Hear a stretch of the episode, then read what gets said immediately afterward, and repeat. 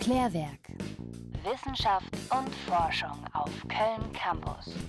Für viele sind es böhmische Dörfer und Winston Churchill soll über sie gesagt haben, dass er ihnen nur glaubt, wenn er sie selbst gefälscht hat. Ich spreche hier von Statistiken. Bei mir ist jetzt Dr. Judith Nihus. Sie beschäftigt sich von Berufswegen mit Statistiken. Sie ist die Leiterin der Forschungsgruppe Mikrodaten und Methodenentwicklung beim Institut der deutschen Wirtschaft. Dr. Nihus, was macht für Sie erstmal grundsätzlich eine gute statistische Untersuchung aus? Ja, da gibt es bestimmt viele Aspekte. Also ich würde zunächst mal sagen, äh, sie sollte robust sein. Das heißt, wenn man ein Ergebnis hat, sollte es nicht unmittelbar widerlegbar sein. Das heißt, man sollte auch testen, ob es mit unterschiedlichen Daten äh, Bestand hat, ob auch andere Forscher etwas mal dazu schon gemacht haben.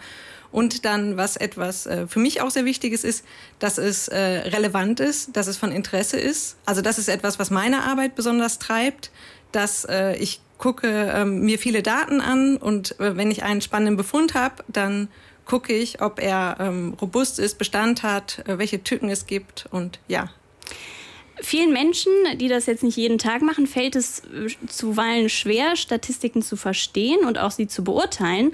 Ähm, so wie ich das erlebe, kommt es da auch von, von Leserseite oft zu Missverständnissen. Also wenn bestimmte Studien so in der großen Öffentlichkeit diskutiert werden, dann kommt das mir manchmal so vor, als ob gewisse Dinge dann so ein bisschen wie aus dem Kontext gerissen werden, sage ich jetzt mal. Also dass gewisse Stichworte hinausgenommen werden.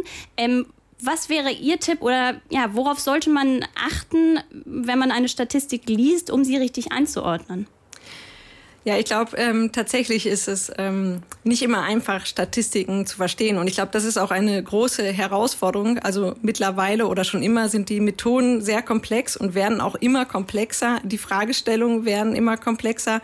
Dann ist natürlich eine Herausforderung, die Ergebnisse verständlich aufzubereiten. Und ich selbst mache häufig die Erfahrung, dass wenn jetzt zum Beispiel wir Befragungen auswerten, dass die Ergebnisse viel davon getrieben sind, wahrscheinlich, was Leute irgendwo schon mal gehört haben, aber was gar nicht vielleicht die Antwort auf die, auf die Frage ist. Also ich glaube, man sollte es versuchen, möglichst verständlich darzustellen, jede Statistik, aber manchmal ist es halt auch einfach so, dass es auf äh, komplexe ähm, Ant oder komplexe Fragen auch nicht immer die einfache Antwort gibt. Das heißt, man sollte die Statistik erklären, die Annahmen, vielleicht, also was wir immer versuchen, ist ein Lesebeispiel zu geben, dass man halt neben der Statistik auch eine Einordnung gibt. Mhm. Aber ich glaube, völlig gefeit von Missverständnissen ist man da nicht. Also abgesehen davon, dass Sie wenn man so will, Profi sind, äh, in Statistiken zu lesen, forschen Sie ja auch an tatsächlichen Themen. Was ist der Schwerpunkt Ihrer Forschung?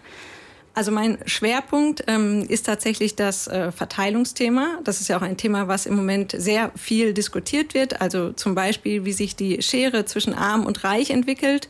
Und dann insbesondere auch, inwiefern die äh, tatsächliche Ungleichheit und die wahrgenommene Ungleichheit miteinander zusammenhängen. Also einmal Statistiken über die tatsächliche Verteilung und dann das zu vergleichen mit, wie Leute ähm, die, die Verteilung und die Entwicklung wahrnehmen. Was sind da so für ähm, Unterschiede? Das hört sich spannend an. Ja, das hängt natürlich von der Statistik ab, die man ja. nutzt. Nein, also ähm, es ist so, ähm, zum Beispiel, das war etwas, was mich dabei sehr bewegt hat. Also ich beschäftige mich viel mit Verteilung, dann beschäftigt man sich auch damit, wie wie unsere Gesellschaft in Schichten verteilt ist. Und dann ist halt ein sehr eindeutiges Ergebnis, dass in Deutschland die Mittelschicht die größte Bevölkerungsgruppe darstellt, dass Deutschland also eine Mittelschichtsgesellschaft ist. Und dann habe ich äh, irgendwann einmal Befragungsdaten gesehen, wo die ähm, wo die Bürger befragt wurden, was sie denn glauben, wie die Gesellschaft aussieht. Und da haben dann die meisten gesagt, ähm, dass die, die Mehrheit eher im unteren Gesellschaftsbereich lebt. Also ähm, ein Fünftel, also Statistik, 20 Prozent, haben äh, beispielsweise auch gesagt, dass die Masse der Bevölkerung eher im unteren Bereich leben würde. Und das ist halt etwas, wo dann die, die wahrgenommene Struktur der Gesellschaft gar nicht mehr damit zusammenhängt, wie, wie wir dann als äh, Statistiker die äh, Verteilung auswerten. Ja, man hat ja aber auch schon gelernt, dass eben solche Zusammenhänge, auch wenn sie gar nicht bestehen, ja trotzdem Konsequenzen haben können. Wo liegt der Verdacht bei, also der, wie würden Sie persönlich das einschätzen? Woran liegt das, dass diese Fehleinschätzung zustande kommt? Also ich glaube, da kann es ganz viele ähm, Faktoren geben. Also ich hatte schon zu Beginn einmal gesagt, dass äh, die, ähm, also das, wie in Medien über etwas gesprochen wird, dass das, glaube ich, sehr stark Wahrnehmung und Themen treibt. Also ähm, dass gerade Themen, die stark diskutiert werden und öffentlich debattiert werden, dass die tendenziell auch sehr stark wahrgenommen werden. Also zum Beispiel auch andere Befragungen zeigen, dass ähm, Themen wie die Alterung der Gesellschaft sehr stark überschätzt werden. Ähm, die, ähm, der Anteil der Zuwanderer wird sehr stark überschätzt. Das heißt, da deutet schon etwas darauf hin, dass Debatten die Wahrnehmung ähm, beeinflussen mhm. können. Aber bei zum Beispiel beim Thema Ungleichheit, gerade wenn man sich das im internationalen Vergleich anschaut, dann scheint das auch sehr stark mit der, ich sag mal, der Historie, dem kulturellen Verständnis ähm, und solchen Faktoren zusammenzuhängen.